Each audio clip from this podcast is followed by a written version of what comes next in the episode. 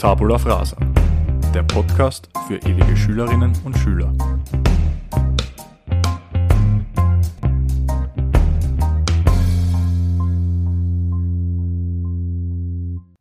Herzlich willkommen zu einer neuen Folge von Tabula Frasa.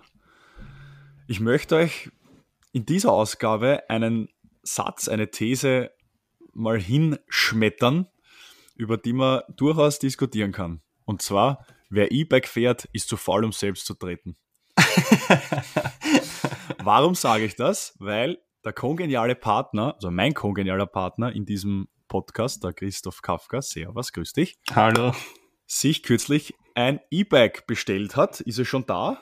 Nein, es ist noch nicht da. Es ist leider, durch das, dass die ganzen Computerchips und so weiter eine elendslange Wartezeit haben und auch diese Akkuproduktion anscheinend eine elendslange Wartezeit derzeit hat, aufgrund von Krieg und allem möglichen, dauert es fünf bis acht Wochen. Und ich sitze eh schon auf Nadeln.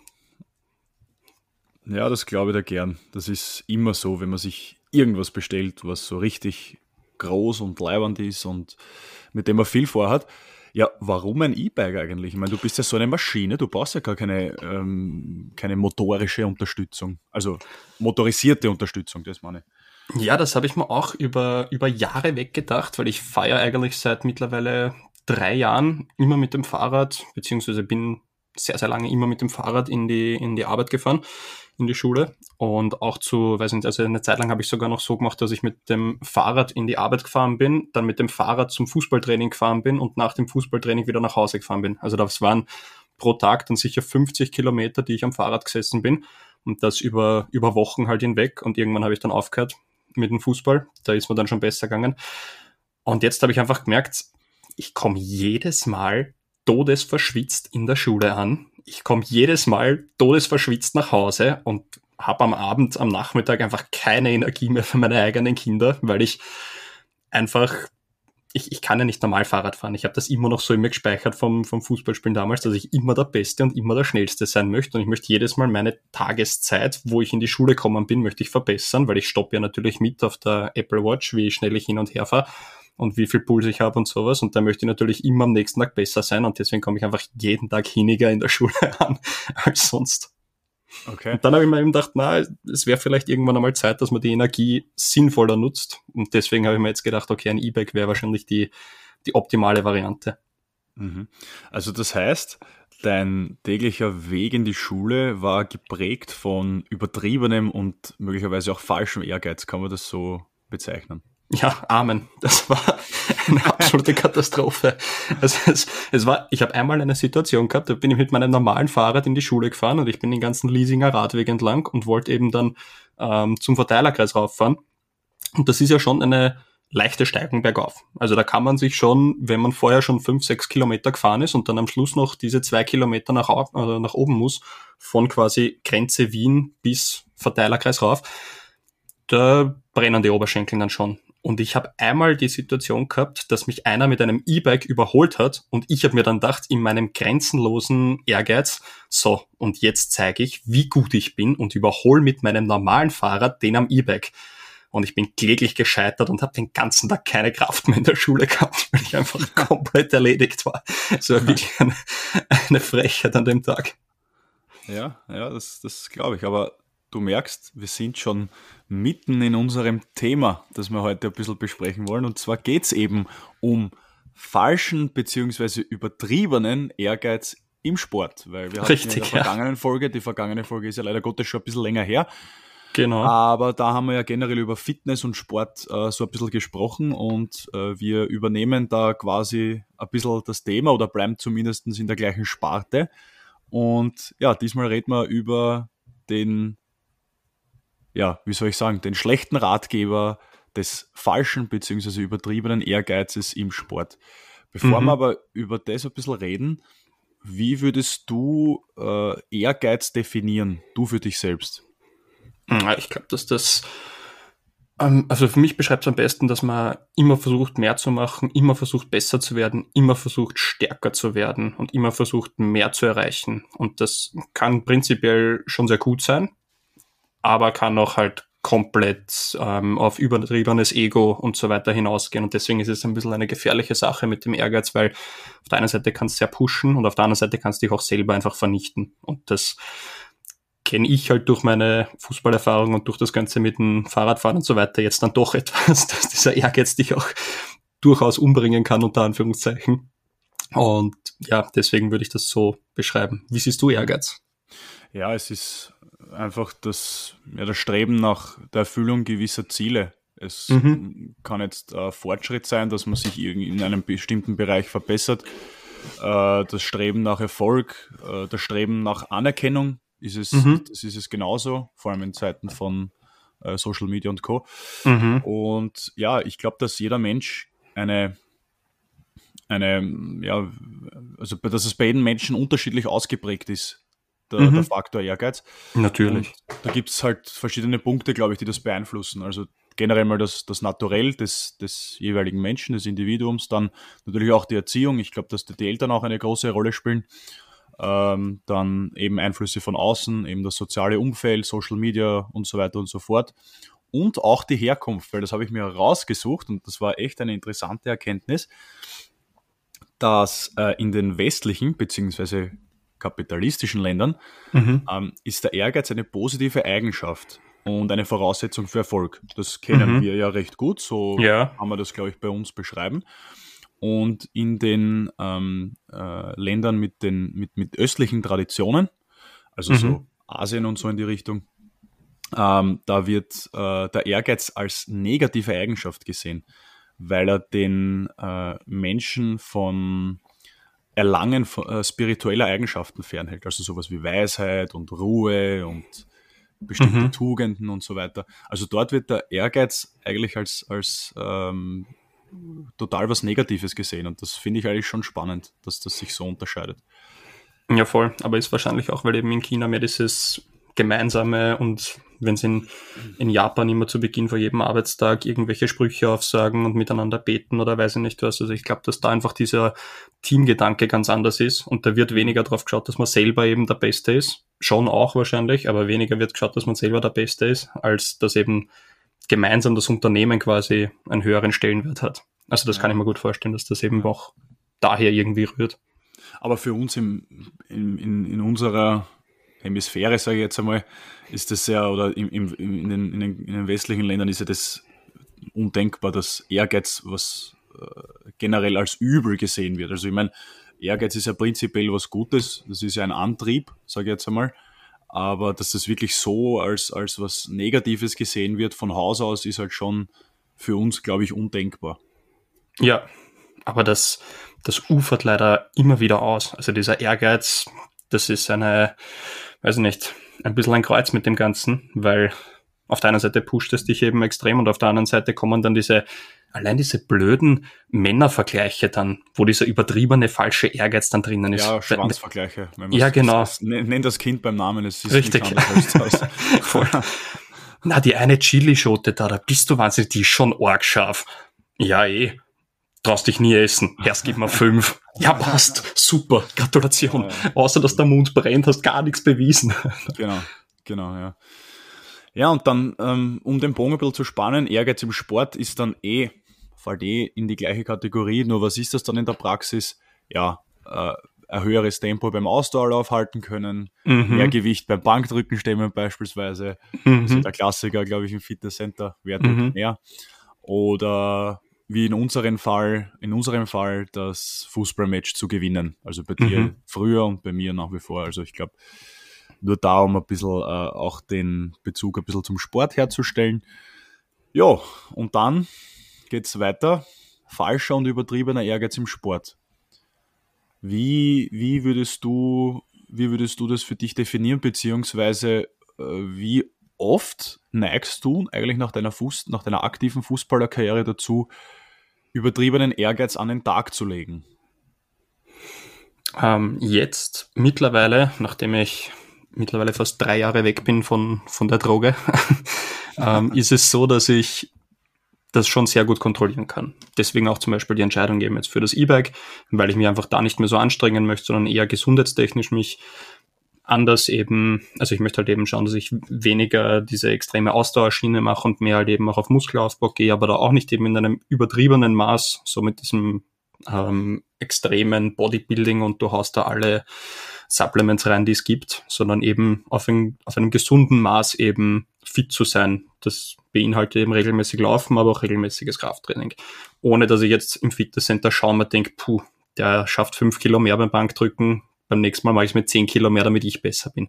Sondern einfach nur im gesunden Rahmen zu trainieren und nur mich mit mir selber quasi zu messen. Das ist zwar auch manchmal schwierig, weil du halt bessere und schlechtere Tage hast, aber eigentlich klappt's jetzt ziemlich gut. Aber der Lernprozess, der ging halt auch über 30 Jahre in Wahrheit, damit ich das, hm. damit ich jetzt hier ankomme und sagen kann, okay, ich, ich brauche das nicht. Wie sieht's bei hm. dir aus? Ja, wie gesagt, ich bin ja noch ähm, im Fußball dabei, ich spiele ja nach genau. wie vor, ähm, betreibe Leistungssport, wo es auch um Ergebnisse geht und äh, wo man auch, ähm, äh, ja, sagen wir so, es ist mehr als, als Hobbysport und von dem her, ja, ist natürlich Ehrgeiz generell äh, ein großes Thema, eigentlich bei mir schon immer gewesen auch schon als Kind, wobei als Kind ist das äh, ja vielleicht nicht unbedingt das Wichtigste.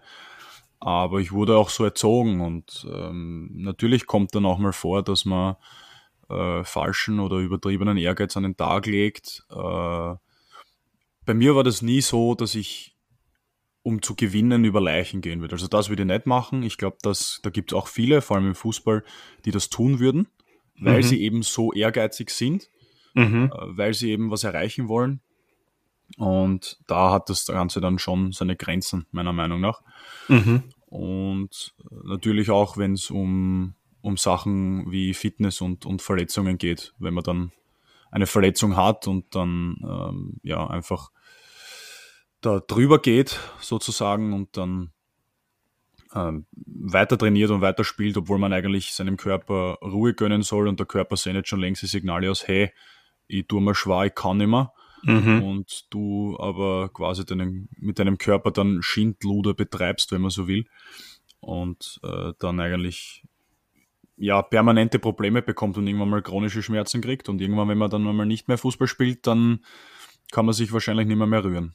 Und genau. kann die einfachsten Dinge nicht mehr machen und ja, da ist natürlich dann der Ehrgeiz komplett äh, falsch interpretiert, sage ich jetzt einmal ja, also so, so würde ich das sehen und äh, natürlich, es ist halt, es, man muss unterscheiden, glaube ich, wirklich jetzt, wie, wie, was für eine Art Sport du machst. Also jetzt nicht, äh, ob ich jetzt Fußball spielen gehe oder laufen gehe oder Radfahren gehe oder äh, Basketball spielen gehe, sondern äh, betreibe ich Sport wirklich nur als Hobby in meiner mhm. Freizeit, das äh, als Ventil auch für den Stress dienen soll, den ich halt im, im Alltag habe.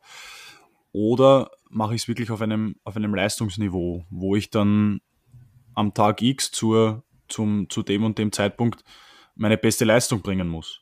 Und mhm. deswegen muss man da, glaube ich, äh, realistisch bleiben und das selber auch gut einschätzen können, damit man dann äh, ja, äh, den Sport genießen kann, beziehungsweise im Leistungssport seine, seine bestmögliche Leistung bringen kann. Weil übertriebener Ehrgeiz kann auch leistungshemmend sein im, im, im, im Leistungssport. Ja, sicher. Ja. Ähm, Gerade Fußball ist ja leider eine, eine Sportart, wo du oft eben über deinen Schmerz drüber gehst und oft eben probierst mehr zu erreichen, als eigentlich möglich ist, weil wie oft hast du, keine Ahnung, leichte Schmerzen im Knie gehabt oder im Knöchel oder irgendeine muskuläre Geschichte, eine Zerrung oder kann sonst eine, irgendwas. Da, da, da, wenn ich da ins Wort falle, da kann ich eine ja, kleine sicher. Geschichte erzählen von mir, nämlich äh, letztes Jahr ähm, gab's, also hatte ich einen äh, Muskelfaserriss im Oberschenkel auf der Oberschenkelrück, also in der Oberschenkelrückseite in der Muskulatur. Das ist mhm. eben eine, eine strukturelle Verletzung, die einem zu, ja, kommt drauf an, wie groß der, dieser Muskelfaserriss ist.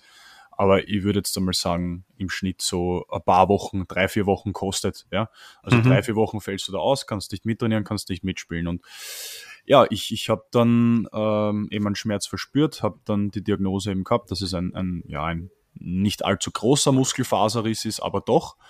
Und ähm, ja, sollte nach einer Woche wieder gehen, hat mir dein Arzt gesagt. Und ja, ich habe das halt, ich habe das halt äh, ernst genommen und, und habe eine Woche passiert. Dann bin ich wieder ins Training eingestiegen, habe einmal ohne Probleme mittrainieren können, habe nichts mehr gespürt und am nächsten Tag habe ich wieder mittrainiert.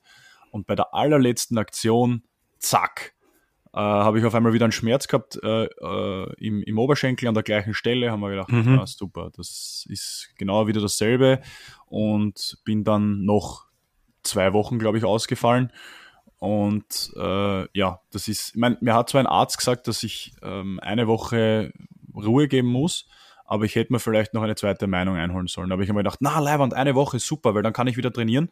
Mhm. Und habe schon, haben wir schon gedacht, okay, passt, ich gebe dann wieder richtig, richtig äh, ähm, Stoff mhm. wenn, wenn ich dann wieder beim Training bin und habe gar nicht mehr daran gedacht, dass man vielleicht etwas vorsichtiger auch beginnen soll und nicht gleich voll mittrainieren soll, sondern nur Teile des Trainings mitmachen sollte, mhm. die nicht so intensiv sind. An das habe ich gar nicht gedacht, weil ich immer gedacht, okay, der Arzt hat gesagt, ich bin fit und ich bin wieder voll da zu 100 Prozent. Mhm. Und äh, so hat sich das dann ergeben, dass die Verletzung wieder aufgerissen ist. Ich dann noch, ich weiß jetzt nicht mehr genau, ob es zwei oder drei Wochen waren, aber ich habe auf jeden Fall einige Zeit dann noch einmal verloren, äh, die ich mir äh, sparen hätte können, wenn ich vielleicht von Haus aus eine zweite Woche dazu mir eine Pause gegönnt hätte, beziehungsweise ähm, ja, nicht voll mittrainiert hätte und nicht äh, Vollstoff geben hätte von Anfang an, so von 0 auf 100. Und ja, und das war sicherlich auch ein Erlebnis, wo ich, ich selber für mich einen äh, falschen Ehrgeiz dann an den Tag gelegt habe. Aber das ist ja eben das Schwierige beim Fußball, wenn du einen Trainer hast, der dann zu dir sagt, du, Döppi, es wäre super, wenn du am Freitag fit wärst, weil wir brauchen dich und wir haben Probleme in der Innenverteidigung und es wäre super, wenn du am Freitag wieder bei, sagen wir, 90 Prozent bist. Das reicht ja auch dann schon und dann beginnst du nachdenken, bei wie viel Prozent bin ich eigentlich? Oder dann kommt ein Mannschaftskollege auf dich zu und sagt, boah, bist wahnsinnig mit der Innenverteidigung, die wir derzeit haben. Ich weiß nicht, ob wir da am Freitag gewinnen. Und dann bist du noch mehr angestachelt und das fördert ja diesen falschen Ehrgeiz dann über die Verletzung drüber zu gehen und eben zu sagen, okay, ich, ich muss das ja, ist ja nicht für mich, sondern ich mache das ja fürs Team. Und dann kommt dieser Teamgedanke extrem auf. Also das war bei mir zum Beispiel bei meinen Verletzungen ganz oft so, dass ich zu früh angefangen habe wieder und dann noch mehr verletzt war. Und eben nach vier Knieoperationen habe ich dann verstanden, dass man es vielleicht nicht so drastisch angehen muss und dass man vielleicht ja. mehr auf sich selber hören könnte, als auf das, was halt die Mitspieler und die Kollegen und so weiter sagen. Das ist im Mannschaftssport sicher ein großer Faktor, dass eben solche, ähm, also dass andere Leute einfach noch auf dich zukommen und vielleicht auch gar nicht oft bewusst oder direkt dir einreden, spiel jetzt und ich brauche dich, sondern einfach nur sagen, puh, ja, wir sind schon schlecht besetzt und Ding und äh, die machen das dann oft gar nicht absichtlich. Oder Nein, und auch nicht böse. Die meinen das nicht böse. Aber, aber du denkst dann halt, ja, okay, die bräuchten mich eigentlich und genau. äh, ja, vielleicht geht's ja irgendwie, aber irgendwie ist meistens ein schlechter Ratgeber. Richtig. Und dieses Gefühl, gebraucht zu werden, ist ja eigentlich ein schönes Gefühl, weil Natürlich. Wer, wer wird nicht gerne gebraucht oder wer hört nicht gern, dass er essentiell ist für ein Team, für eine Person, für ein Unternehmen oder sonst mhm. irgendwas.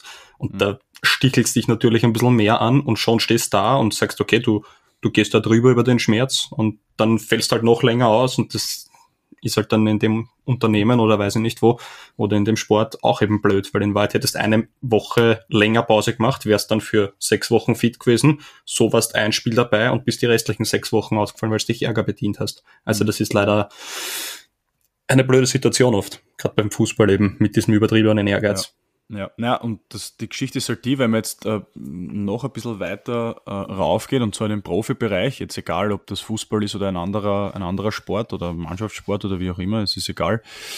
Ähm, da kommt Psych, äh, also ich meine, das ist jetzt in unserem Bereich, wo wir, wo du gespielt hast, wo ich immer noch spiele, ist das mhm. auch, kommt das auch, ist natürlich auch psychischer Druck, weil du dir denkst einfach, ich möchte wieder, weil die anderen spielen ja und trainieren ja weiter und äh, entwickeln sich weiter und du stehst, weil du halt einfach nicht mitmachen kannst. Mhm. Aber äh, wenn man dann in den Profisport raufgeht, ist ja das dann auch noch ein psychischer Druck im, im Sinne von, äh, ich muss schauen, dass ich so schnell wie möglich an meine, an meine Leistungsfähigkeit komme, die ich vorher hatte. Mhm. Ähm, weil da geht's, da geht's um mein Leben, weil ich meine, ich verdiene mit dem, mit dem Sport mein Geld. Mhm. Und äh, wenn es ganz deppert rennt, dann bekomme ich irgendwann einmal keinen Vertrag, wenn ich permanent verletzt bin oder nach meiner Verletzung nicht mehr auf das Level komme, das ich vorher hatte. Und was mache ich dann? Dann habe ich, dann bin ich arbeitslos. Also das, das kommt ja dann noch dazu. Das ist natürlich schon eine sehr, äh, äh, also eine, eine, eine, eine hohe Steigung, Steigerung der, der ganzen Situation und das ist dann schon weit entfernt. Ja, also wenn man sich jetzt einmal, wenn man sich jetzt ein Muskelfaserriss zuzieht, dann wird man noch nicht automatisch an das denken, uh, was passiert, wenn ich keinen Vertrag mehr habe und arbeitslos bin. Aber wenn du da in so, einen, in so eine Teufelsspirale kommst, die auch eben mit falschem Ehrgeiz dann mhm. ähm, äh, ähm, begründet ist und, und wo falscher Ehrgeiz ein, ein, ein großer Faktor ist, mm, dann, dann kann das auch in, in so eine Richtung führen. Also das, glaube ich, sollte einem schon dann auch bewusst sein. Eh, und das Problem ist halt, dass es wenig Vereine auf, also zumindest in Österreich oder ich schätze mal wahrscheinlich auf der ganzen Welt geben wird, die, sag, die sagen, ja, der ist zwar verletzt und der Vertrag läuft aus, aber ich verlängere ihn noch einmal weil der ist eben so super und der ist so toll und dem müssen wir was zurückgeben und sowas und der hat sich ja bei uns verletzt. Da schaut jeder auf die Wirtschaftlichkeit. Und in Wahrheit, wenn du verletzt bist, bist du keine Ressource für den Verein und dann wird am Ende des Jahres wahrscheinlich gesagt, schau, du warst jetzt eben von 30 Spielen 21 Spiele verletzt. Da können wir dich nicht verlängern und dann stehst du schon da und weißt nicht, was du machen mhm. sollst. Genau. Und dann, und dann lassen sich vielleicht viele, viele Sportler dann oder Profisportler dann auch, ähm, man hat immer früher gesagt, fit spritzen mit irgendwelchen genau, ja also jetzt nicht mit illegalen Mitteln, aber es gibt ja auch durchaus äh, legale Mittel, die dann äh, den Schmerz lindern. Also eh, oder nimmst Schmerzmittel einen, vor Match oder sonst genau, irgendwas. Das genau, ist ja leider. Aber du betreibst halt, wie ich das vorher schon gesagt habe, Schindluder mit deinem Körper. Und genau. was machst du dann? Du musst ja sowieso mit, weiß ich nicht, zwischen, ich sag mal Mitte 30 im Schnitt hörst du ja sowieso auf. Mhm. Und dann hast du zwar äh, Geld verdient, wenn du richtig viel Geld verdient hast mit Profisport, dann ist es umso besser, mhm. weil dann hast du ausgesorgt, aber du hast halt trotzdem dein Körper, du musst ja jeden Schritt musst du dir eigentlich überlegen, ob du den machst dann. Weil ja, du einfach so kaputt bist. Mhm. Also, ja, aber das, auf das, was ich hinaus will, ist eigentlich, im, im Profisport hast du oft keine andere Wahl, als äh, falschen Ehrgeiz an den Tag zu legen und übertriebenen Ehrgeiz, weil sonst geht es möglicherweise um deine Existenz. Weil kennst Richtig. Du, also ich, ich kann es jetzt wieder nur vom Fußball sagen und wir können jetzt auch nur in erster Linie vom Fußball reden, weil wir halt von dort kommen und uns mhm. da am besten auskennen. Aber du kennst, es gibt viele junge Fußballer, die glauben, dass sie Profis werden. Mhm. Und äh, wenn sie dann mal Profis sind, dann haben sie eh ausgesagt für ihr Leben. Ja, das geht aber nur, wenn du irgendwo spielst in Deutschland oder in, in, in weiß ich nicht, England oder sonst wo. Genau. Aber ich glaube, jetzt in Österreich ist die, gibt es zwar auch, aber die, die, der Anteil ist sehr gering von den Spielern, die mit ihrer Fußballkarriere sich ihr Leben finanzieren. Ja, oder wenn du, wenn du in der zweiten Liga spielst in Österreich, dann ja. verdienst du zwar gut Geld, weil du eben Profi sein kannst, aber in Wahrheit ist das nichts, wo du dann mit 35 sagst, so und jetzt ist die Hängematte bereit. Genau, und, und da ist halt immer die Kosten-Nutzen-Rechnung ist halt immer, immer so die Frage, aber das ist jetzt ein anderes Thema, da schweifen wir zu sehr ab. Äh, ja. Mhm. Was sagst denn du eigentlich zu diesem klassischen ähm, Klischee, so, wie soll ich das sagen, im, im, im Fitnesscenter, wenn du, äh, wenn wir jetzt so ein bisschen in das Thema Ego-Lifting gehen, mhm. äh, was sagst denn du dazu, zu dieser zu diesem Schwanzvergleich, so wie wir es vorher gesagt haben, äh, beim Bankdrücken. So dieses, Alter, schau dir den an. Der druckt 60 Kilo oder, oder, oder 70 Kilo, achtmal, was weiß ich. Mhm. Und ja, naja, was. Ich lade mir 100 drauf und mache 100 Kilo achtmal und das mit vier Sätzen. Und dann macht er die Übung von der technischen Ausführung wie wie haben wir früher mal gesagt, wie ein Schwein sein Kind. Genau. Wir gesagt, im Fußball früher. Und, und, und das schaut so unsauber aus. Er stemmt das Gewicht zwar irgendwie diese achtmal, aber nachher hat er Schulterschmerzen. Was, was sagst du zu dem Thema Ego-Lifting? Wie, wie, wie siehst du das?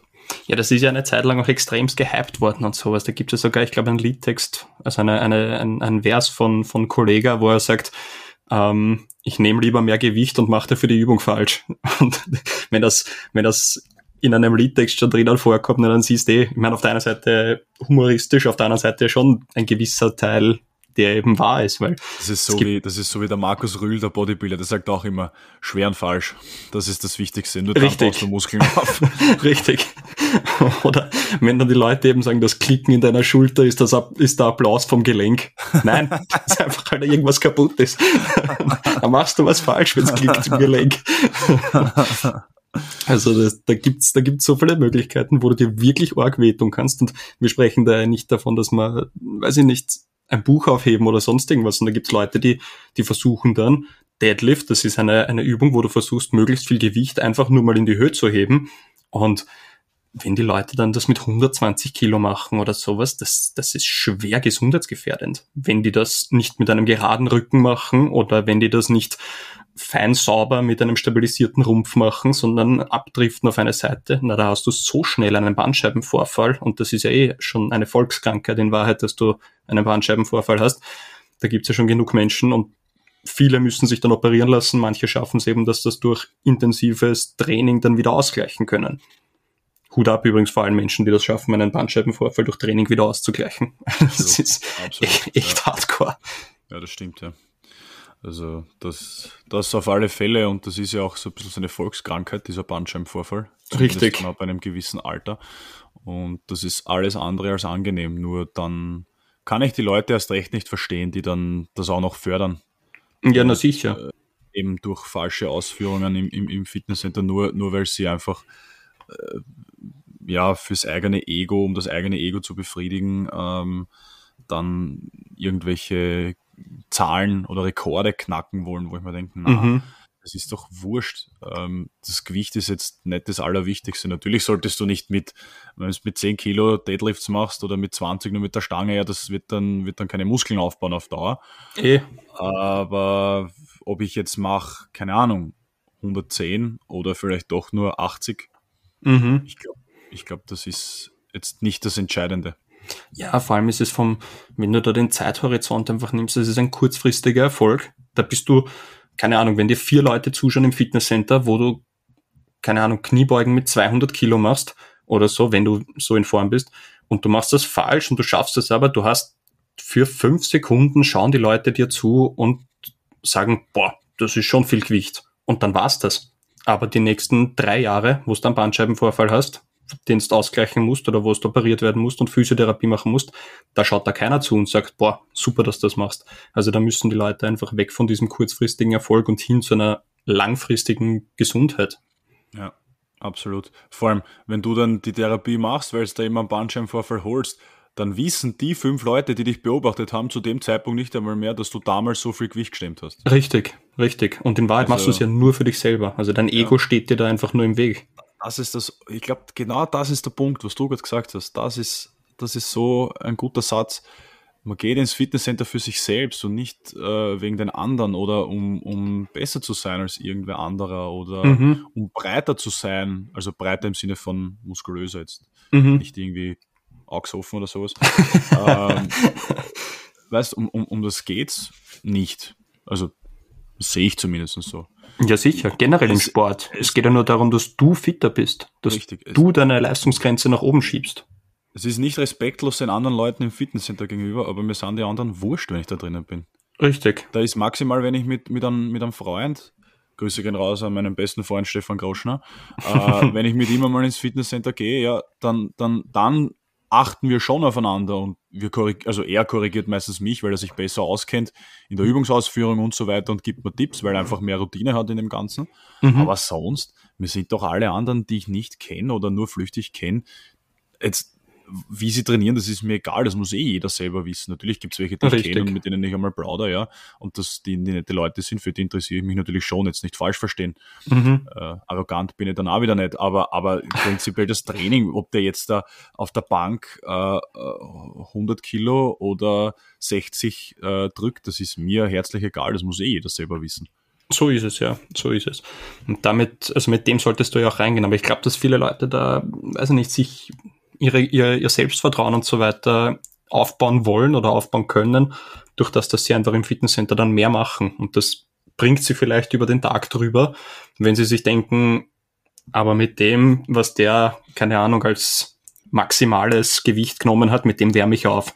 Und das, das pusht die Leute dann in die Richtung und da fühlen sie sich dann besser über den Tag verteilt, aber das ist ja in Wahrheit schade, wenn du das brauchst, damit du Selbstvertrauen und, weiß ich nicht, Selbstwertgefühl erzeugst. Ja, ohne jetzt zu sehr ins Psychologische zu gehen, aber da, das hat dann andere Gründe. Also das ist ja dann, sicher. das ist ja dann äh, sich über andere Leute definieren, das ist ja überhaupt dann ja irgendwie, da rennt ja dann irgendwie was falsch, glaube ich, wenn man Ja. sich äh, über andere Menschen definiert. Aber das geht zu sehr in ein anderes Thema, das wir heute nicht so besprechen wollen. Äh, Ego-Lifting gibt's aber nicht nur im, im Fitnesscenter, gell, und nicht nur beim Bankdrücken. Richtig, ja. Das gibt's auch beim Laufen und ich muss ja ganz ehrlich sagen, ich habe mich, ich hab mich da manchmal auch äh, äh, selber dabei erwischt, äh, wenn ich selber laufen war, weil ich einfach auch diesen Wettbewerbsgedanken in mir habe, eben als, als ähm, Fußballer und dass ich das, dadurch, dass ich das schon seit klein auf mache und da immer Eben, mit dem bist halt aufgewachsen. Genau. Und man wurde so erzogen und man ist aufgewachsen mit dem.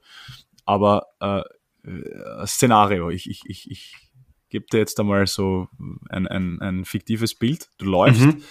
und du siehst so, also nicht, ich sage mal 100 Meter, 100 Meter ist vielleicht zu viel, aber so 60, 70 Meter vor dir mhm. siehst du einen anderen Läufer oder eine andere Läuferin. Ja. Und, und die hat halt auch einen, oder er hat halt auch einen ganz guten Zahn drauf und uh, mhm. du aber auch, du bist super beieinander und du denkst so, Alter, den holen wir jetzt, Alter, den hole ich jetzt ein. Es ist jetzt, du, du, du machst keinen Intervalllauf, du machst einen ganz stinknormalen Grundlagenausdauerlauf, wo du konstant mhm. dein Tempo über, weiß ich nicht, 60 Minuten hältst, sagen wir. Mhm. Und dann denkst du, aber jetzt, jetzt erhöhe ich mein Tempo, weil den hole ich mal, den, den mhm. überhole ich. Das, das ist, das ist, das muss jetzt sein.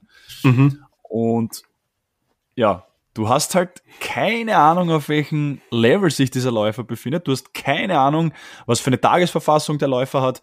Du hast keine Ahnung, wie gut der generell beieinander ist. Mhm. Aber du machst das. Du, du, du hast so einen inneren Konflikt, wo du, wo du sagst, Alter, jetzt muss ich in den Wettbewerb gegen den gehen. Ich muss jetzt da, das ist jetzt mein Feind, mein Gegner. Ich, da, da, da, da, da geht jetzt nichts drüber. Mhm. Und, und dann legst du voll Tempo zu und, und holst da den und du denkst so, ja, und dann, dann hast du so einen leichten Adrenalinkick, weil du denkst, ja, weißt du, es geht auf und ich komme vorbei und ich bin schneller als er oder sie oder, oder wer auch immer, ja. Und dann rennst du weiter und so, weiß ich nicht, dann hast du schon, bist 100 Meter vor, vor dem anderen mhm. und dann gehst du auf einmal komplett ein, weil du einfach viel zu schnell gelaufen bist und du kannst nicht mal mehr das Tempo halten, das du vorher hattest. Mhm. Also das ist da, das? ja, das war das war genau ich. Also ich bin jedes Mal, wenn mich ein Läufer überholt hat, dann habe ich den noch einmal überholen müssen. Und wie ich weiß nicht, wie oft das war. Ich kann es jetzt echt nicht sagen, aber ich bin dann so oft nach einem Lauf, wo ich mir eigentlich nur gedacht habe, schau, da läufst jetzt einfach fünf Kilometer, zehn Kilometer, sieben Kilometer, egal welche Dings, und machst das einfach nur, damit du dein Herz-Kreislauf-System trainierst, damit du eben dann fit bist für, weiß ich nicht, fürs nächste Match oder für irgendwas, einfach nur für dich, dass du fit bist. Und dann überholt mich irgendjemand und dann gewinne ich gegen den, fühle mich fünf Sekunden unsterblich und wenn ich dann nach Hause komme nach den sieben Kilometern, denke ich mir nicht, so jetzt mache ich meinen normalen Tagesplan weiter, sondern sterbe ich mal zwei Minuten auf den Stiegen bei mir zu Hause und denke mir, oh Gott, was ist da passiert? Schwitz nach wie ein Schwein und denk mir nur, das hast du jetzt wieder nötig gehabt. Das war jetzt wieder urwichtig, dass du irgendeinen Fremden, über den du keine Ahnung hast, dass den besiegst. Und, und mittlerweile. Hat der nicht einmal gewusst, dass, dass es einen Wettbewerb gibt, weil wenn der, derjenige das gewusst hätte, hätte er die vielleicht auch nochmal überholt. Es ist das Allerschlimmste. Also, das habe ich auch zwei, dreimal erlebt, dass ich sowas gehabt habe. Da habe ich mich dann mit irgendeinem Menschen gebettelt bei der Laufstrecke am Weg nach Schwächert bin ich gelaufen und dann hat mich der überholt und habe gedacht, aber hey, Bruder, bei allem, was mal, was mal heilig ist, dich überhole ich jetzt wieder. Und habe den dann überholt und dann hat er mich wieder überholt und im Nachhinein kannst du sagen, na, war ein super Training. Aber ja, war auch eine komplett hirnlose Situation von uns beiden, dass wir immer probiert haben. Ich meine, vielleicht wollte er es ja gar nicht, aber ich habe so das Gefühl gehabt, dass es so ein mhm. interner Wettkampf zwischen uns wird. Und in Wahrheit haben wir uns gegenseitig nur vernichtet. Das sind wahrscheinlich dann beide zu Hause gesessen und haben uns gedacht, oh Gott, was ist da passiert bei diesem Lauf? Ja, ja, das ist, das ist gefährlich. Vor allem, du weißt ja nicht, ob der eben, wie gesagt, einen Intervalllauf hat, wo der dann gerade in einer Regenerationsphase war und langsamer gelaufen ist und dann wieder äh, mehr Tempo gegangen ist und dich dann nur aufgrund dessen wieder überholt hat. ja, sicher, genau. Also das ist ja genau der Punkt. Und das ist eigentlich ein Wettbewerb, der möglich oder ziemlich sicher nur in deinem Kopf stattfindet und sonst nirgends. Ja. Und ja. Äh, der dir nichts bringt, außer fünf Sekunden, äh, weiß nicht, Adrenalin-Ausschüttung vielleicht, weil du genau. hörst, ich bin jetzt schneller als der. Mhm. Und das war's. Also, Richtig. Und es ist so wertlos. Es ist einfach ja. so wertlos gewesen oft. Wie gesagt, einmal bin ich den Laberg eben raufgefahren und da hat mich eben der eine mit dem E-Bike überholt und ich wollte ihn dann wirklich einholen und ich habe mir gedacht, was, was machst du da eigentlich gerade? Und im Nachhinein es ist viel gescheiter, wenn du es eben locker angehst, dein Leben und auf diesen Erfolg verzichtest. Und mittlerweile denke ich mal, wenn mich einer überholt beim Laufen und der dann auch noch so zurückschaut, ob er eh schneller ist als ich, dann denke ich mal, Gewinn. Alles Gute. Du mhm. brauchst es anscheinend. Ja, wie gesagt, das, das ist halt immer, du musst halt immer wissen, mit welchem, mit welchem Ziel äh, du den Sport verfolgst oder wie, wie, mit welchem Ziel du da reingehst in das Ganze. Mhm. Also, natürlich, wenn du laufen gehst und äh, jetzt ein Fußballer bist oder auch ein, ein Marathonläufer, ja, wenn der mhm. schneller ist als du, es ist sehr unwahrscheinlich, dass ein Hobbyläufer schneller als ein Marathonläufer rennt. Aber selbst dann, das ist ein Einzelsport. Du trainierst ja nur für dich selber. Genau. Und, genau. Und selbst dann ist es, ist es eigentlich egal, wie die, wie die anderen tun, ja. Äh, wenn du Fußballer bist, der, äh, um seine äh, Ausdauer ein bisschen zu verbessern, in seiner Freizeit laufen geht, auch okay. Aber du kannst dich trotzdem nicht mit anderen vergleichen. Es, das ist so unnötig.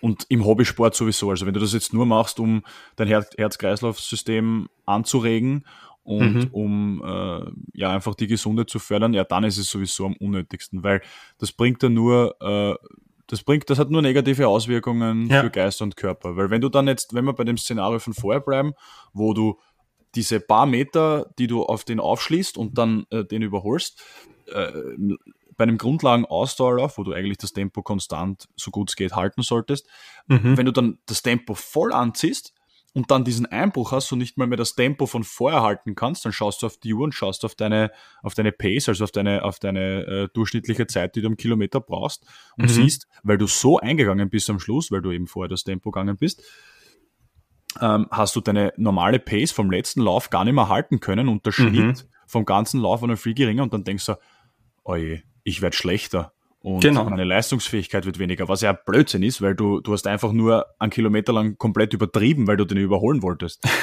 und, und äh, das ist halt, ja, schwierig und, und das kann auch für, nicht nur für den Körper, weil körperlich, hast du eh gesagt, du bist halt nachher äh, mehr oder weniger hm, Schnappatmung und Nachschwitzen mhm. und du denkst so, was ist hier passiert? Aber es könnte auch rein theoretisch meiner Meinung nach äh, negative Folgen für einen für, für die Psyche auch haben. Also das, ja, sicher. glaube ich, darf man auch nicht unterschätzen. Und das ist halt die Frage, ist das wirklich wert für einen Hobbysportler? Also meiner Meinung nach. Komplett nein. gar nicht. Gar nicht. Also. Es ist ja, das größte Problem sind ja auch diese Marathonveranstaltungen. Wenn dann eben untrainierte Leute sagen, sie machen jetzt einen Marathon und dann schließen sie entweder mit sich selber eine Wette ab oder mit einem Freund und es gibt ja leider Gottes schon viele Mitteilungen, dass Leute halt einfach beim Versuch, einen Marathon zu laufen, danach im Ziel, obwohl sie es geschafft haben, verstorben sind oder auf der Strecke mhm. verstorben sind oder einen Herzinfarkt mhm. während des Laufens gehabt haben oder mhm. sowas, einfach weil das Herz das nicht gewöhnt ist. Nur das sind halt eben diese, dieser falsche Ehrgeiz, dass man sagt, keine Ahnung, wenn man jetzt im Wirtshaus sitzt mit, mit ein paar Freunden und der eine sagt, boah, einen Marathon würde ich nie laufen und der andere sagt, na pass auf, in zwei Wochen den Marathon in der Wachau oder sonst irgendwas, den laufe ich mit. Und dann trainierst acht Wochen auf einen Marathon, keine Ahnung, wie dein Fitnesslevel ist, aber in Wahrheit musst du dich ja für einen Marathon extremst lange vorbereiten. Ja, und das wirst mit acht Wochen nicht schaffen, außer deine körperliche ähm, Verfassung ist so dermaßen gut, dass du wahrscheinlich morgen auch einen Marathon laufen könntest. Dann reichen wahrscheinlich acht Wochen auch. Mhm. Aber das, das geht einfach in Richtungen, die sehr, sehr gefährlich werden können. Ja, richtig, richtig. Das ist absolut klar und, und ich meine, sowas ist ja ganz ein extremes Beispiel. Sowas braucht ja, wie du sagst, wirklich eigentlich fast schon jahrelanges Training. Du kannst nicht mhm. sagen, als, als ähm, Nichtläufer, naja, ich renne, weiß ich nicht, in drei Monaten den Wien-Marathon zum Beispiel. Genau, genau. Es geht schlicht und ergreifend nicht. Und da muss man halt dann auch realistisch genug sein. Und ja, Ehrgeiz ist eh lieb und schön, aber weiß ich nicht. Mhm. Das hat man vielleicht gesagt äh, in einem Moment, wo man vielleicht nicht ganz Herr seiner Sinne war, weil man ein leichtes Rauschall gehabt hat oder so. Genau, ja. Sagt, ja. Das ist der Urge, der Marathon renne da in drei Monaten, kein Problem. Genau, ja, und dann kommt wieder dieses Wettschulden sind Ehrenschulden und dann musst du das machen und sowas und das, genau. wie gesagt, ist halt eine, wo ich mir manchmal wünschen würde, dass wir mehr dieses fernöstliche Denken haben, dass wir einfach sagen, nein, das ist wurscht und ich, ich muss das jetzt nicht machen. Ich meine, bei mir, ja, bei mir gibt's ja Freunde, die sind ja extremst ehrgeizig und die machen aus jeder Kleinigkeit einen Wettkampf, weil auch alle Fußballer. Und da gab es einmal eine Bobbycar-Challenge, wo sie sich auf ein Bobbycar draufgestellt haben und geschaut haben, wer am weitesten fährt. Und dann hat sich einer die Schulter gebrochen, weil er das gemacht hat. Also ja. ist halt dann die Frage, weißt du, ob das dann notwendig ist, einfach nur weil du diesen falschen Ehrgeiz hast, um zu mhm. zeigen, wie sportlich du bist oder wie gut du ja. bist. Das ist halt unnötig. Außer dass du im Job ausfallst und zu Hause dann nicht einmal die Schuhe binden kannst, weil, Arm, weil der Arm in der Schlinge ist. Ist halt die Frage, ob diese fünf Sekunden Ruhm danach das wert waren? Ich glaube, ich kann man definitiv mit Nein beantworten. gibt es keine, keine weitere Diskussion. Prinzipiell nicht, nein. Hm, was sagst denn du eigentlich, ähm, wenn man jetzt äh, das Thema falscher Ehrgeiz, übertriebener Ehrgeiz hernimmt, äh, inwieweit hat ein äh, Social Media eigentlich einen Einfluss darauf? Ich glaube auch einen großen, weil es, also ich weiß es bei, bei mir selber auch, dass ich früher jeden Lauf, den ich gemacht habe, habe ich ins Internet gestellt, damit ja, ich zeigen Facebook, kann. Run, Runtastic. Ja, genau, genau. Jetzt heißt ja alle das Running, wir wollen keine Werbung machen, aber. Richtig. Aber, aber da gab es ja dann den Button. Ja. ja. voll, da gab es ja den Button, wo du jetzt hochladen. Das heißt, die mhm. haben ja das auch schon forciert. Ich meine, sicher hat's dich motiviert, aber auf der anderen Seite wolltest du ja dann, dass das alle sehen und dass alle beim Fußballverein sehen, dass du schon wieder einen Lauf gemacht und wieder einen Lauf gemacht hast und sowas. Also ich mhm. glaube, dass diese, dieses Social Media Dings eh im, im kleinen Rahmen ist es die Mannschaft und der Trainer, die dich eben mit diesem Peer Pressure quasi unter Druck setzen, dass du eben schneller fit wirst. Und im großen Rahmen ist es natürlich dieses, du möchtest zeigen, wie toll du bist, du möchtest zeigen, wie viel du besser bist als andere. Und da spielt halt Social Media, Instagram und so weiter wieder extrem eine Rolle. Mittlerweile, wenn ich einen Lauf mache, der gut war, dann schicke ich ihn an drei Leute vielleicht. Und mhm. das war's. Und ja. wenn ich einen Lauf mache, der extrem schlecht war, dann schicke ich ihn an genau die gleichen Leute und sag, schau, wie gut ich diesmal war. einfach, nur, einfach nur, damit ich eben für mich ehrlich sag, okay, ich muss nicht immer zeigen, dass ich, keine Ahnung, fünf Kilometer in 22 Minuten gelaufen bin. Nein, es gibt auch manchmal Läufe, wo ich fünf Kilometer in 30 Minuten gelaufen bin, weil ich da einfach vorher nicht gut gegessen habe oder wenig geschlafen habe oder weiß ich nicht was eben mhm. war. Ohne jetzt angeben zu wollen, dass ich fünf Kilometer bei einem schlechten Lauf in 30 Minuten mache oder sowas und nur einen Sechserschnitt habe. Das ist vielleicht für manche eh auch gut, aber für mich ist es in meiner körperlichen Verfassung nicht so gut, wie ich es halt ja, halt laufen könnte. wieder beim Thema, dass jeder halt für sich selber äh, genau. in dem Bereich arbeitet und dass da Vergleiche fehl am Platz sind, schlicht und ergreifend. Genau, genau. Also es ist, ja. Aber es triggert halt viele. Viele ja, wollen es dann eben, dass die, die hören voll. dann jetzt eben bei mir, dass ich fünf Kilometer in 22 Minuten laufen kann und denken sich, Bruder, morgen in 21 Minuten. Mm. Und das ist dann so, ja, wo, wofür? Aber ich meine, eh cool, weißt du, ich, ich gratuliere jedem Hörer, der es schafft und denk mal, ja, keine ab. Frage, keine Frage. Aber um das geht's ja gar nicht. Aber, aber es geht ja nicht um, um, um, um äh, gönnen oder nicht gönnen oder, oder mhm. äh, jemandem was neidig sein, überhaupt nicht. Aber es ist halt, ja, ob ich jetzt, wie gesagt, die eine Minute im Schnitt schneller, na gut, eine Minute, ja. Es ist eigentlich egal, jeder muss das rennen, was er kann.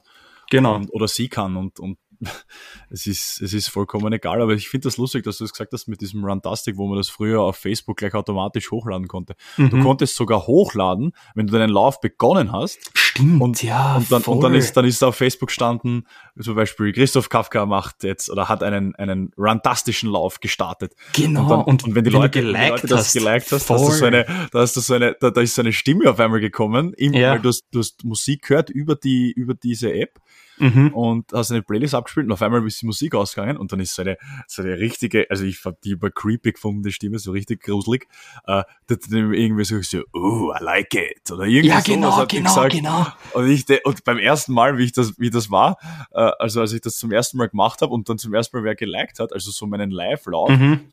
und da steht er dann noch dabei so, ja, schicke mir jetzt mit einem Like Motivation oder so.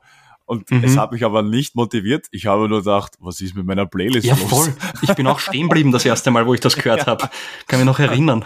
Boah, und dann habe ich im Nachhinein drauf geschaut aufs Handy und dann gedacht, ach so, das ist deswegen zweimal gekommen, weil das zwei Leute geliked haben in dem, ja, Moment, genau. dem Moment. Genau, also ja. so einen Hype habe ich auf Facebook gehabt, dass mich zwei Leute motiviert haben.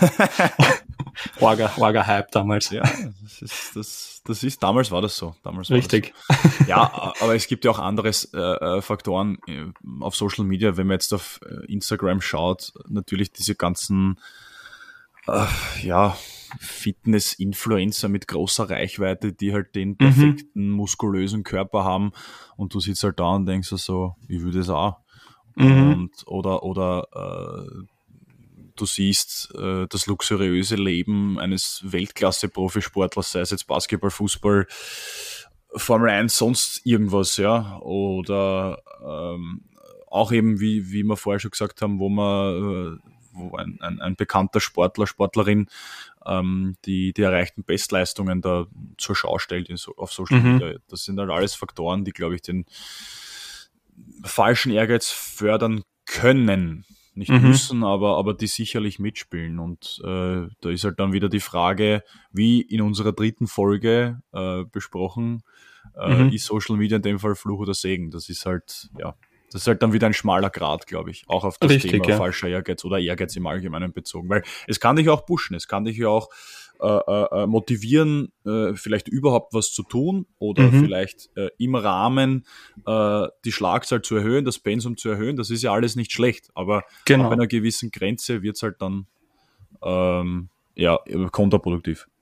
Ja, sicher. Irgendwann wird es dann extrem schwierig, dass du da abschalten kannst, beziehungsweise dass du dann sagst, okay, jetzt bin ich aber schon dreimal laufen gewesen, jetzt müssen zehn Kilometer möglich sein.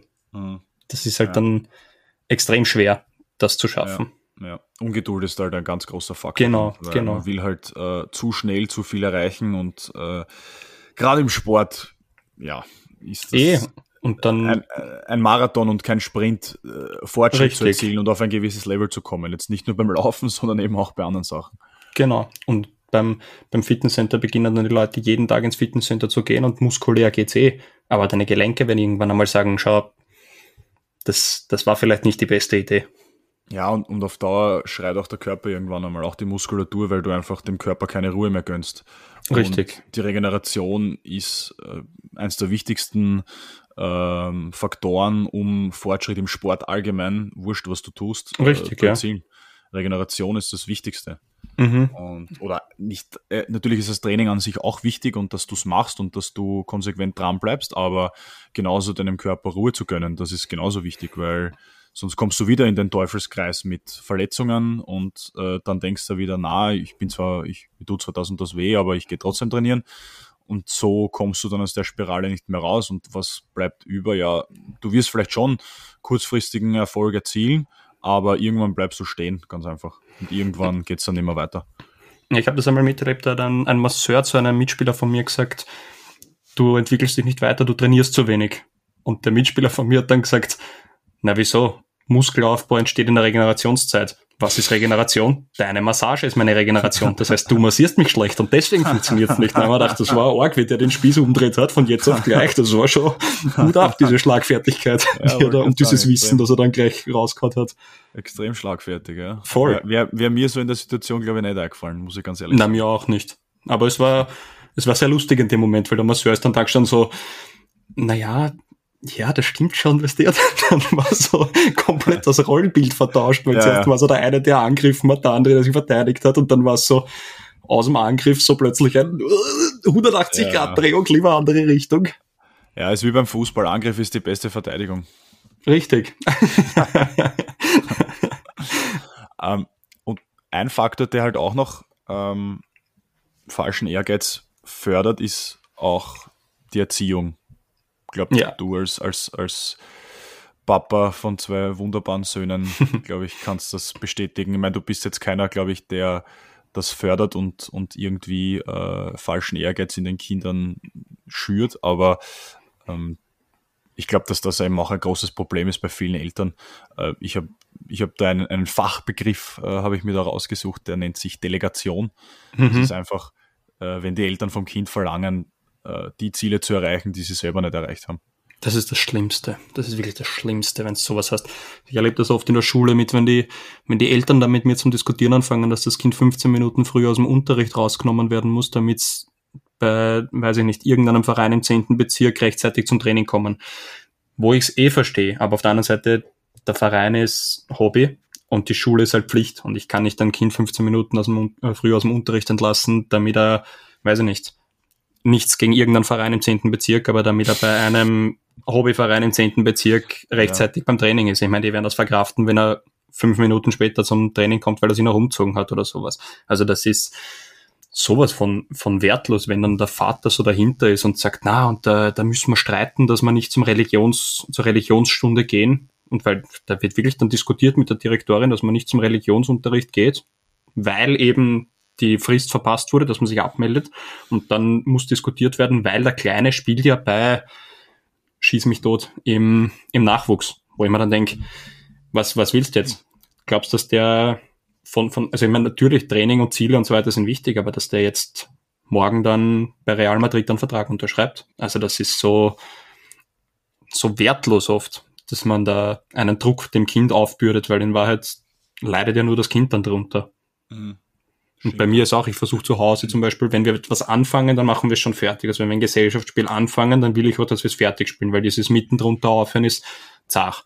Aber auf der anderen Seite, wenn, wenn meine Kinder keine Lust mehr haben, weiß ich nicht, zu wandern, Fußball zu spielen oder irgendein Spiel zu spielen im Sinne von, dass wir trainieren und eben die Schusstechnik beim Fußball verbessern und der Große sagt zu mir, nein, er hat keine Lust mehr, ja, dann hat er keine Lust mehr. Ist mir egal beim nächsten Mal wird er wieder mit Spaß dran sein. Aber wenn ich jetzt da Druck ausübe, wird er vielleicht nicht mehr so mit Spaß dahinter sein. Ja, absolut. Richtig. Also ich glaube im Kindesalter, und das ist halt leider Gottes ein Phänomen, das man vor allem beim Fußball, glaube ich, sehr oft sieht, weil viele Väter vor allem, mhm. die selber gerne mal Profi worden wären, aber mhm. keine Ahnung aus welchem Grund auch immer das nicht geschafft haben, dann das einfach auf ihr Kind projizieren. Und ich kenne da Geschichten, wo, wo, wo Väter äh, ihre verletzten Söhne, ähm, wo sie die dazu gezwungen haben, dass sie spielen müssen beim Match am mhm. Wochenende und so. Also das, das sind ganz, ganz, also da, da ging es aber um, weiß ich nicht, 10, 11, 12-jährige Kinder, ja. Mhm. Wo ich mir denke, ey, da bist du deppert, wo, in was für einer Welt lebst du? Ja. Also, das ist, das, das Kind das, das hat ja, das kann ja gar keine Freude haben, wenn das so einen Na, bekommt von, von den eigenen Eltern, weil die Eltern halt glauben, sie haben den nächsten Messi äh, auf die Welt gebracht, ja. Es glaubt eh jeder. Es glaubt, es glaubt eh, also die meisten Elternteile glauben es. Das Gefühl mhm. habe halt ich zumindest äh, bis jetzt gehabt, ja. Äh, ist vielleicht übertrieben. Es gibt sicher genug, die das auch äh, realistisch einschätzen können. Aber äh, ich finde halt, dass äh, das Thema Ehrgeiz im Kinderfußball, also im Kinder, generell für Kinder, jetzt nicht nur im Fußball, sondern generell im Sport, das ist vielleicht eine Randerscheinung, mhm. dass ich einen Ehrgeiz habe, das Spiel zu gewinnen, dass ich einen Ehrgeiz habe, äh, der Beste zu sein. Ich glaube, in mhm. erster Linie geht es im Kindesalter einfach nur mal darum, ähm, sich mit der Sportart vertraut zu machen mhm. und äh, Spaß dran zu haben und eine Leidenschaft zu entwickeln. Und alles andere kommt dann eh. Wenn ich, mhm. aber das ist die Basis. Mir muss das ja Spaß machen. Wir sagen ja auch immer äh, im Erwachsenenbereich noch, ja, Fußball muss Spaß machen. Mhm. Ja, eh, muss es eh. Aber wenn ich das als Kind niemals beigebracht bekomme, dass Fußball eigentlich oder, oder, oder Basketball oder Laufen gehen oder wurscht was, äh, mhm. äh, dass das, dass das Spaß macht, wenn ich das nie mitbekomme von meinen Eltern, Herrst, hab Spaß da draußen heute, wenn du das und das machst, mhm. ja, dann, dann fehlt mir ja die Basis. Richtig. Dann fehlt mir die Basis, dass ich dann ehrgeizig sein kann, wenn ich das wirklich mal weiterführe, diese mhm. Und äh, dann irgendwann einmal äh, das auf einem Leistungsniveau machen will, wo ich dann natürlich, da, da, da ist Ehrgeiz ganz wichtig und ich will, oder, oder wir wollen ja auch nicht, dass es jetzt äh, heißt, ja, der Kafka und der Töppel sagen, man braucht keinen Ehrgeiz im Leben. Das ist ja, Nein, das nicht. ist ja nicht so. Also Aber Ehrgeiz ist schon ein extrem gesunder Ehrgeiz. Faktor. Gesunder Ehrgeiz. Man muss halt die Grenzen kennen. Genau. Und äh, ich glaube, im Kindesalter wird das halt dann wirklich äh, einfach, da werden diese Grenzen überschritten. Ja, wenn mir die mal, einem das so eintrichtern. Mir hat einmal ein Trainer gesagt, und das hat er unglaublich stolz erzählt, dass er seinen eigenen Sohn, also beide seiner Söhne, nie gewinnen hat lassen in irgendeinem Spiel. Wurscht, ob es Kartenspielen war, ob es ein Gesellschaftsspiel war, ob es Fußball war, er hat immer gewonnen, damit die Kinder merken, sie müssen gefördert, also sie müssen alles geben, damit sie gewinnen. Und ich denke mal, ist eine Herangehensweise, aber auf der anderen Seite, wie viel Spaß haben die dann noch an dem, ja, was sie machen, wenn sie nie ein Erfolgserlebnis haben? Nie. Dann verlierst du die Kinder aber. Die wollen Richtig. das dann nicht mehr machen auf Dauer. Ja, oder du hast eben nur noch diese eine Möglichkeit, dass sie das Ganze nur deswegen machen, weil sie eben dir gefallen wollen als Vater. Und dann ja. gehen sie eben über Verletzungen drüber, dann gehen sie über, über Leichen eben, damit sie für dich entsprechen. Und das ist sowas von ein falscher Ehrgeiz. Und ich habe das mhm. gesehen und beide Söhne von dem, von dem Trainer waren oft verletzt, waren sehr oft extremst erledigt und haben auch Knieoperationen gehabt. Ja, ist eine Möglichkeit, sein Kind zu motivieren, ist aber meiner Meinung nach vielleicht nicht die richtige. Mhm. Ich habe da in der Vorbereitung auf die Folge, das hat zwar jetzt nicht unbedingt was mit Sport direkt zu tun, aber ich habe da äh, eine, eine, da hat ein, ein Psychologe eine, eine Geschichte oder einen, einen, einen also den, den, den, den Verlauf der Gespräch eines Patienten mal reingestellt ins Internet. Mhm. Natürlich nicht beim Namen genannt und so weiter. Und ich äh, habe jetzt den Psychologen, äh, ich nenne ihn auch jetzt nicht beim Namen, aber nur ganz kurz, mhm. äh, der, der, der, hatte einen, einen Geiger. Also der war, der war äh, Geiger in einem, in einem Orchester und mhm. aber, aber hat es nie auf die ganz großen Bühnen geschafft, sondern nur so regional. Mhm. Und äh, der wollte ihm und der was und, und der hat aber irgendwie Probleme gehabt, weil er hat sich immer gedacht, na ja, und ich, ich schaffe das nicht, dass ich halt zu den großen Bühnen komme und so weiter und so fort. Ähm, da hat sich dann herausgestellt, dass, also seine Familie kommen alle aus der Branche, aus der, aus der Musikbranche. Der Vater war selber Geiger und der hat ihm halt von klein auf eingetrichtert, er muss, er muss das auch machen und muss quasi das fortführen und der ist so gut und bla bla bla und so talentiert hin und her. Mhm. Und der, dieser, dieser Patient oder dieser Klient oder wie man das auch immer nennt, ich weiß es jetzt ehrlich gesagt nicht, ob man das Patient, nennt man das Patient beim Psychologen schon, oder? Ich glaube schon, ja. ja. Ähm, wurscht, auf jeden Fall, ähm, äh, auf was ich hinaus will, äh, da hat sich in den Gesprächen jetzt ergeben, dass der eigentlich Geigenspielen hasst. Er hat selber nicht gewusst. er ist selber erst draufgekommen in den Gesprächen. Er hasst das Geigenspielen. Urgeil. Aber er hat es halt immer, er halt immer nur gemacht, eben äh, äh, seines Vaters Willen mhm. und, und, und um den halt auch zufriedenzustellen. Und äh, ist aber wirklich dann schon in eine Depression verfallen. Mhm. Also da, da, das waren wirklich, äh, der, der war wirklich, äh, ja, man kann eigentlich sagen, depressiv definitiv. Mhm. Und ähm, ja, und, und, und dann, dann hat er eigentlich erst äh, herausgefunden, durch die gezielten Fragen des, des Psychologen oder Psychiaters, ähm, was er eigentlich gern macht. Und das habe ich recht lustig gefunden, äh, dass das dann, äh, der ist halt gern in äh, bestimmte Etablissements gegangen und hat halt dort die, die Damen dort halt äh, gezeichnet. Okay. Das, das, das war halt seine Leidenschaft, das Zeichnen an sich, ja. Und, und, und, der, und der Psychologe hat halt gesagt, ja, weil der Vater ist dann äh, schon verstorben, als er da drauf gekommen ist mhm. in, in, diesen, in diesen Sitzungen. Und der hat dann gesagt, ja, ähm, sie müssen irgendwie eine Möglichkeit finden, ähm, das, dem Vater zu signalisieren, dass, dass sie das eigentlich gar nicht wollen, dieses das Geigenspielen und dass ihnen das gar nicht gefällt, irgendwie symbolisch. Und der hat dann tatsächlich, der ist zu dem Steinmetz gegangen, der auch den, den Grabstein hergestellt mhm. hat für den Vater. Und der hat ihm dann ähm, äh, eine, eine Geige hergestellt. Und mhm. äh, äh die Geige hat er genommen und hat an sein Grab gelegt und gesagt, ist, ist dort gestanden und gesagt, Papa, ich hasse eigentlich Geigenspielen. Org.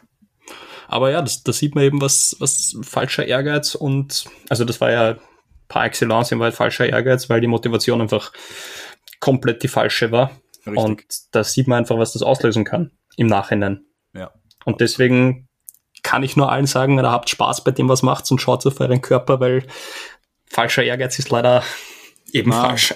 Ein, ein, ein, schlechter Ratgeber. Richtig. Ein schlechter Ratgeber. Wie gesagt, bis zu einem gewissen Grad ist es sicher nicht schlecht, äh, Ehrgeiz an den Tag zu legen, oder ist es sogar notwendig. Mhm. Also wir wollen jetzt da nicht, wie wir vorher schon gesagt haben, irgendwie äh, Ehrgeiz verteufeln. Also wir sind jetzt nicht äh, irgendwelche Asiaten, die sagen, äh, Ehrgeiz ist schlecht, sondern es ist prinzipiell eine gute Eigenschaft, aber man muss immer realistisch bleiben und äh, wissen, was man tut, in welchem mhm. Ausmaß, Ausmaß man es tut und äh, das Maß an Ehrgeiz dann dem anpassen. Mhm. Ja, und in diesem Sinne, glaube ich, können wir die heutige Runde abschließen. Ich glaube, wir haben wieder viele gute Inputs. Äh, wir könnten eh noch wahrscheinlich stundenlang weiterreden über ja, das Thema. Auf jeden Fall. Also so, so ist er nicht, aber wir wollen ja euch da draußen dann auch nicht langweilen mit irgendwelchen äh, dreistündigen Podcast-Folgen. Von dem her, ja, wenn ihr Lust habt, dann schreibt uns natürlich auf Facebook oder auf Instagram, was ihr zum Thema falscher Ehrgeiz im Sport oder auch falscher Ehrgeiz im Leben, in anderen Bereichen des Lebens, was ihr davon hält, äh, ob ihr damit schon Erfahrungen gemacht habt, ob ihr in eurem Umfeld schon oder Leute in eurem Umfeld schon Erfahrungen gemacht habt, wie ihr das seht. Und ja, hätte ich gesagt, wir schließen für heute. Ja. Vielen Dank fürs Zuhören. Vielen Dank für deine Zeit, Töppi. Ja, vielen Dank für deine Zeit. Und ja, wir freuen uns schon aufs nächste Mal, wenn es wieder heißt Tabula Frasa. Viert euch.